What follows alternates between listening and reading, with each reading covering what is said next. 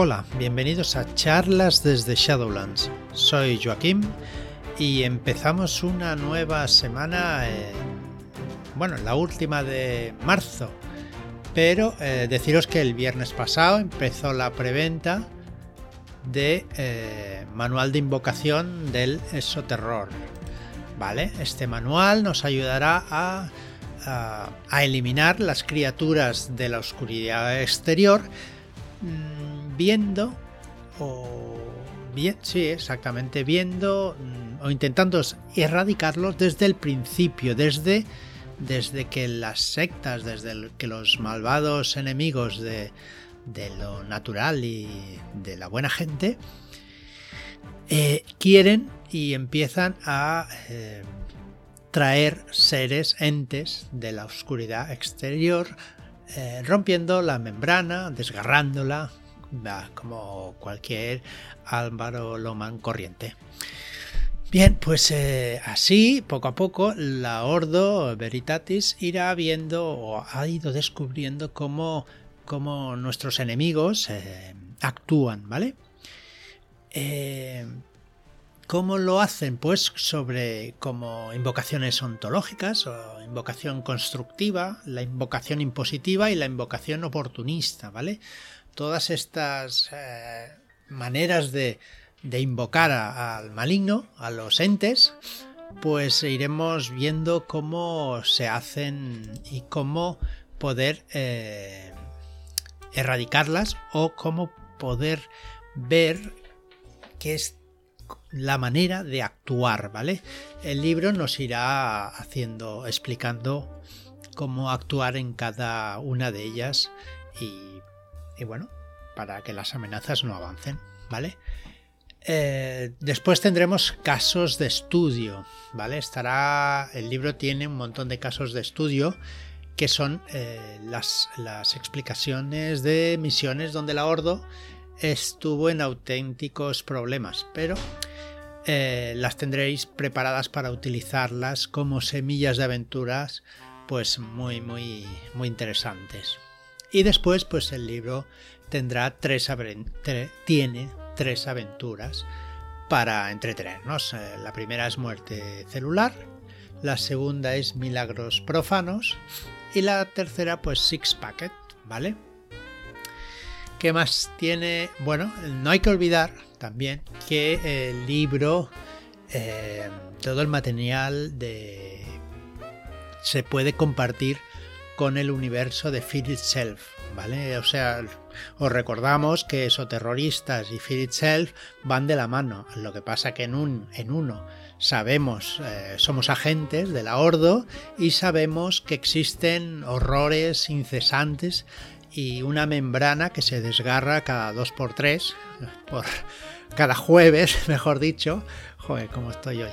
Cada jueves, cada jueves se desgarra cuando empieza un programa a las 7 de la mañana. Pero bueno, eh, me pierdo, me pierdo por los cerros. Eh, pero bueno, eso. ¿Qué deciros? Que somos agentes y conocemos que hay unos entes de la oscuridad exterior y lucharemos contra ellos velando nuestras acciones para que los personajes de Fear Itself, por ejemplo, los que actuarán en Fear Itself, eh, desconozcan que existen estos seres, ¿vale? Y puedan vivir tranquilos hasta que haya un... haya algo que los... Eh, que los meta en las aventuras, ¿vale? Y mm, cogiendo el hilo que acabo de, sacar, voy a deciros un poquito de. Os voy a explicar alguna cosilla de Fear Itself. Recordad que, Fear Itself todavía está en preventa y acaba este viernes, así que no tenéis demasiado tiempo, pero bueno, eh, los cinco días sí que lo tenéis. Aquí podéis ir pensándolo, eh, podéis ir entrando en shadowlands.es barra fear y eh, pues veis como, perdón, cómo, eh, cómo es el libro y lo que lleva en él. Yo, si no habéis oído los últimos programas, yo he ido explicando, también Álvaro Loman ha ido explicando de, qué va el libro y qué contiene. ¿vale? Hoy también os daré un poquito de lo que tiene. Eh, siguiendo el hilo de cómo entrar en Fear Itself, nos quedamos en el capítulo 5 que es diseñar un misterio. ¿vale? Nos explica cómo eh, o nos aconseja a la persona que modere el juego, a esa gente que dirige, ¿no? No yo, no como yo, vaya. Cómo planificar una aventura de Fear Itself, ¿vale? Bien. Em, en la ambientación pues, de horror incesante, el grupo se debe encontrar en peligro debido a las acciones de otros seres humanos malvados, entidades sobrenaturales o, eh, o quizás ambas cosas, ¿vale? Entonces, ¿qué deberían hacer? Intentar encontrar una forma de frustrar o incluso matar a los antagonistas humanos. A los, a los entes ya será más, más, más difícil, ¿no? Pero eh, a los humanos, pues deberíamos intentar detenerlos. Em, a pesar de, su, de nuestra relativa falta de experiencia sobre el terreno, puede que tengamos que destruir cualquier criatura o efecto sobrenatural generado por los, malvados, pero deberemos intentarlo, ¿vale? ¿Por qué? Pues como dijimos, nuestras habilidades o nuestros rasgos nos dicen que nos metamos ahí. Eh, Quizá involucremos a la policía, a los medios de, comunicación o al ejército, depende de los contactos, ¿vale? Y eh, habrá que llevar eh, las suficientes pruebas para convencer a todo, a todo Kiski que se quiera meter. Bien, eh, la persona que modere el juego tendrá que diseñar el escenario creando pues un desencadenante de la investigación. ¿Vale? Eso es lo principal algo que nos meta a, investigar. Una trama siniestra y un rastro de pistas. Mira, qué facilito. Tres cositas. Tres cosas. Venga, todos. Bien, perdonad. El desencadenante de la investigación es el hecho. A menudo es un crimen espantoso que sumerge a los personajes jugadores en la acción y les impulsa, pues eso, a iniciar una investigación. Eh, pues por ejemplo, durante unas vacaciones de acampada, ¿no? ¿Quién no ha ido de acampada y por la noche pues eh, han habido historias de miedo y tal? Pues esto es una historia de, de miedo real y ya está. Eh, un amigo del colegio de todos los personajes aparece asesinado y obviamente pues debemos descubrirlo, es nuestro amigo y, vamos a, a intentar descubrir quién lo ha matado, ¿vale? Eh, otra pues sería la muerte aparentemente mundana de un amigo o familiar que confió un secreto terrorífico a uno de los jugadores. Esto está basado, por ejemplo, en Ring. Em, a mí me sugiere también mucho, me viene a la, mente, por ejemplo, la de, ostras, la película de, ¿cómo se llamaba? La de Columbine, eh, la del instituto, ¿no? Eh, no es de entes, pero sí es de es de terror. Alguien entra en el colegio donde estás y empieza a disparar, ¿no? Ostras, y estar ahí, intentar salvar la vida, ¿no? De, de, de, una persona que, pues bueno, se le ha ido la cabeza y solo quiere, por, por ejemplo, no le gustan los lunes, ¿no? Como la canción. Eh, ¿Qué más? ¿Qué más? Los segundos, estos son los desencadenantes de la investigación. Después, pues viene la trama siniestra, ¿vale? Tenéis que establecer claramente quién son los malos, qué intentarán hacer y, y cómo encajar el desencadenante de la investigación en el plan general. Eh, la persona que modere tendrá que determinar lo que tiene que ocurrir para evitar que la trama siniestra siga adelante. Esto mm, los jugadores evidentemente no lo deben saber, ¿vale? Es su condición de victoria, pero no deben saberlo hasta que, hasta que lo hagan, evidentemente, ¿vale? Eh, una vez que el moderador de juego tiene la lógica de la historia elaborada desde el punto de vista de los villanos, entonces piensa la inversa. Eh, hay que pensar a la inversa. Eh, hay que diseñar un rastro de pistas que conduzcan desde el desencadenante de la investigación hasta la compresión de la siniestra trama y sus protagonistas suficiente para proteger, ponerse a trabajar en su destrucción, ¿vale? O sea, hay que coger desde, desde el final hacia, hacia atrás para que tengan los jugadores y las jugadoras una oportunidad de detenerlo todo, ¿vale? Porque si no, pues no hace falta jugar. Y hablando de jugar así, el, ostras, el play to lose a mí no me gusta nada, pero es una opinión personal.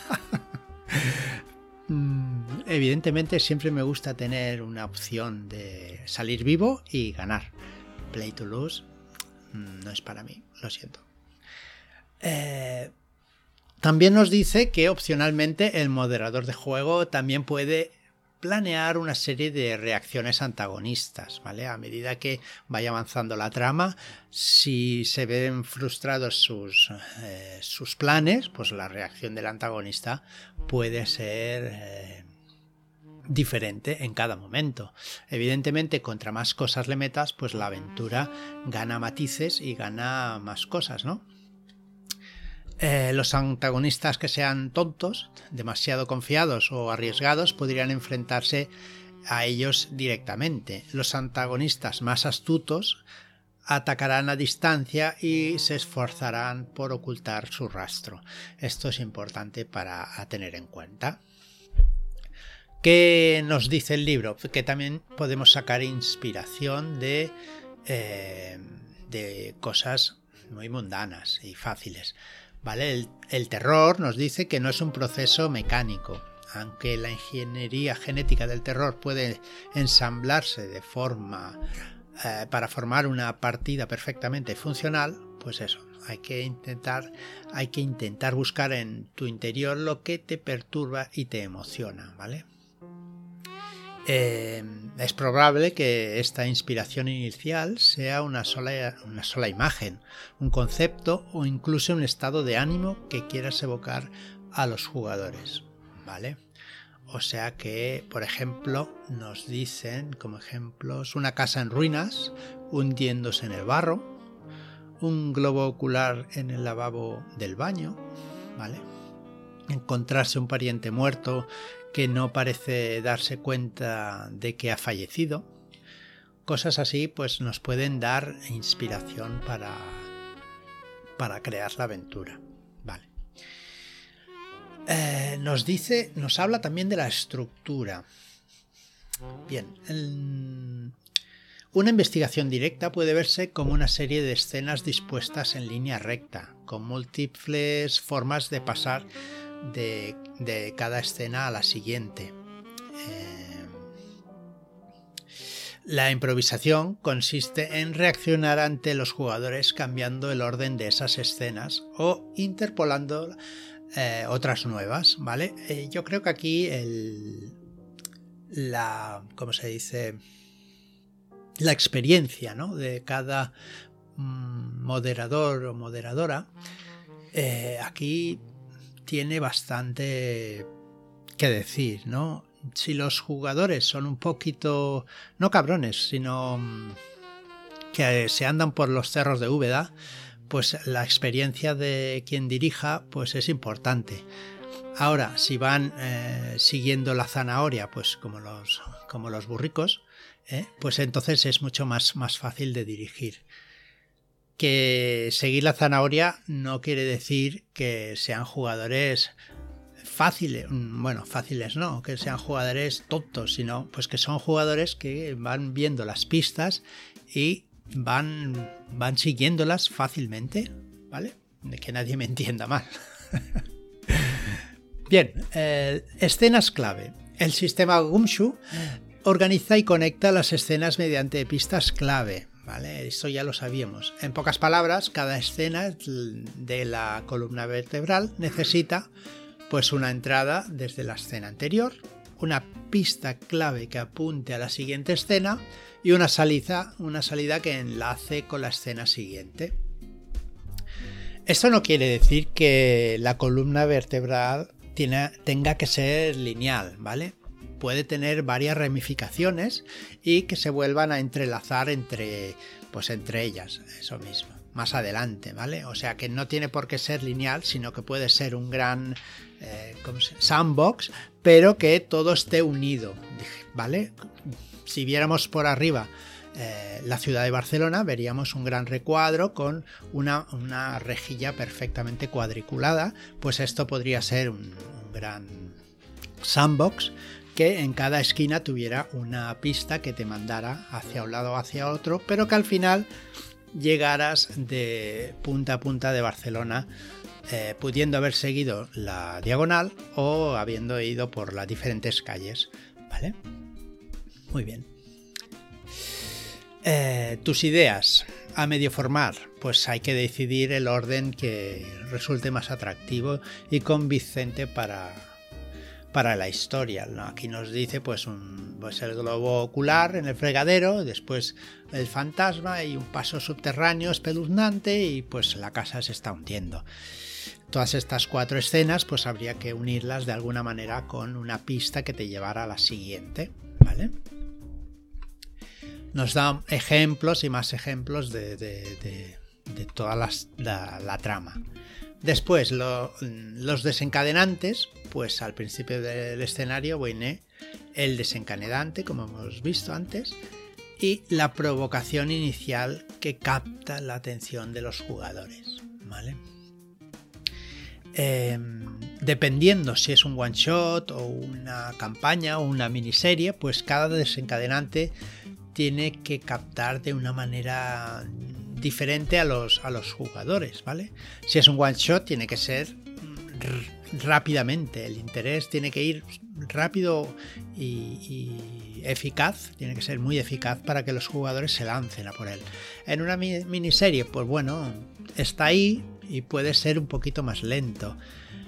Quizá en la primera sesión no tenga por qué ser eh, desencadenante rápido, pero ojo que en la segunda ya sí, ¿vale? Quizás sea un cliffhanger lo que deje eh, la tensión y el suspense, ¿no?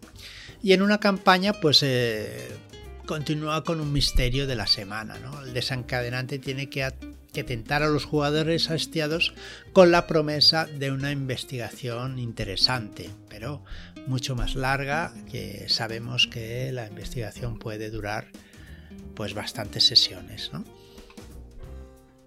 Em, un escenario de Fear Itself pues nos debe llevar a los personajes jugadores a encuentros con el horror personal.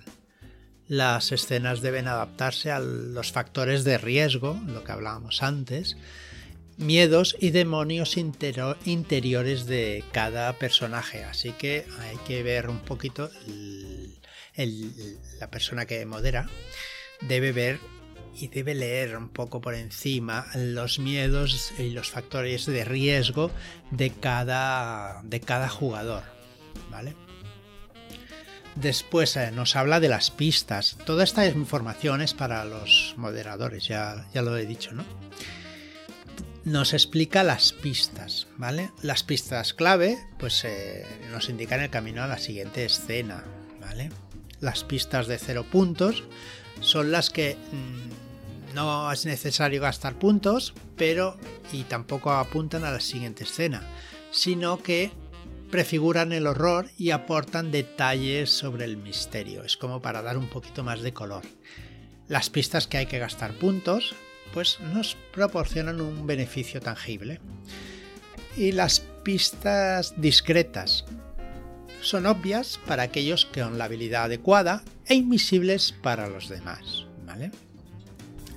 Después tenemos pistas alternativas que cuando tengamos una cadena de pistas eh, que una todas las escenas clave a través de la aventura, hay que pensar en posibles cursos de acción de los personajes, ¿vale? Y considera si alguno de ellos podría ser una buena ruta alternativa a través del misterio, ¿vale? Eh, esto es un poco más difícil de hacer, pero eh, bueno, más difícil no, pero que conlleva mucho más tiempo. Después también tenemos las pistas flotantes. nos dice que es útil estructurar un escenario con más con una o más pistas clave flotantes. Estas normalmente hacen avanzar la historia de una sección distinta a otra. Eh, mientras que una pista clave ordinaria está vinculada a una escena concreta, esta flotante puede obtenerse en cualquiera de una variedad de escenas. ¿vale? El moderador de juego determina durante la partida qué escena proporciona la pista. Bueno, es una pista que se puede ir variando de sitio como te vaya bien y quizás si no saben ver la pista clave pues la pueda eh, meter por ahí y entonces ayudar un poquito a los eh, jugadores que sean más despistados, ¿no? Quizá. Eh, recordar que las personas que moderan no están en contra nuestra, de los jugadores. no, tampoco están para ayudarnos, pero están para que él se divierta y nosotros también. ¿Vale? Eh, nos habla de giros. Mm, los giros, ¿vale? Es aconsejable incluir un giro argumental eh, a mitad del escenario, ¿vale? Para desequilibrar a los jugadores y aumentar el horror. Em, pueden dar una nueva perspectiva a las pistas recogidas anteriormente, revelando que aunque los jugadores tengan toda la información, hay otra interpretación mucho más horrible, Por ejemplo, nos da unos ejemplos, los fantasmas no intentaban asustarnos, sino que estaban intentando advertirnos. Ojo. Y al final, em, ¿es seguro que todos los personajes escapen? ¿No hay otra tensión ni horror? Vale, ese, si es seguro que todos perecerán, es igual de aburrido e inevitable. Eh, al final tiene que suponer una amenaza real para los personajes, pero también dejarles la posibilidad de sobrevivir, ¿vale? Es lo que hablaba yo de eh, Play to Lose. A mí saber que voy a perder no me gusta. Hay gente que sí, pero a mí, por ejemplo, no. Yo tengo que saber que tengo una posibilidad de sobrevivir, ¿vale? Que es muy difícil, sí, pero mm, me gusta saberlo y me gusta pensar que mi personaje pueda sobrevivir, porque en definitiva en esos momentos yo ya cuando estoy jugando no soy Joaquín, soy el, pues yo que sé, el personaje que estoy ahí dentro y morir pues tampoco es lo que me apetece para mis personajes, ¿vale? Entonces pues yo necesito saber eso, que mi personaje puede salvarse de la manera que sea, ¿eh? dejando atrás a, mis compañeros o yo que sé, no, pues no lo sé. ¿Vale? Pero tener una alternativa. Vale. Nos habla de eh, escenas. Las escenas alternativas, escenas dramáticas, flashbacks, escenas mm, atmosféricas, peligros, reacciones antagonistas. Eh, estas escenas no tienen por qué contener pistas clave, ¿vale? Eh, pero puedes usarlas pues para de entre pistas y pistas clave, pues ahí puedes poner unas escenitas para darle más color y más ambientación a la, a la, partida, ¿no? Eh, el esqueleto del terror, ¿vale? Nos dice cómo hacer eh, más o menos el, el, orden para tener una buena aventura Gumshoe y para este juego, vaya. La primera que debíamos apuntar es el desencadenante, seguido de la investigación inicial, ¿vale?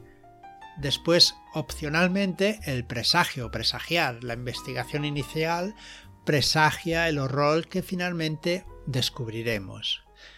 Evocación de riesgo. Esta también es opcional, pues los factores de riesgo de los personajes se activan asegurando que continúan avanzando ante el creciente error aislamiento. Los personajes se aíslan y solo pueden confiar en sí mismos, ¿vale? Os leo un trocito para que para saber más o menos lo que es, ¿vale? Seguido del aislamiento viene la tensión creciente. Eh, pues cada vez el peligro se acrecienta y hay mayor peligro o dificultad.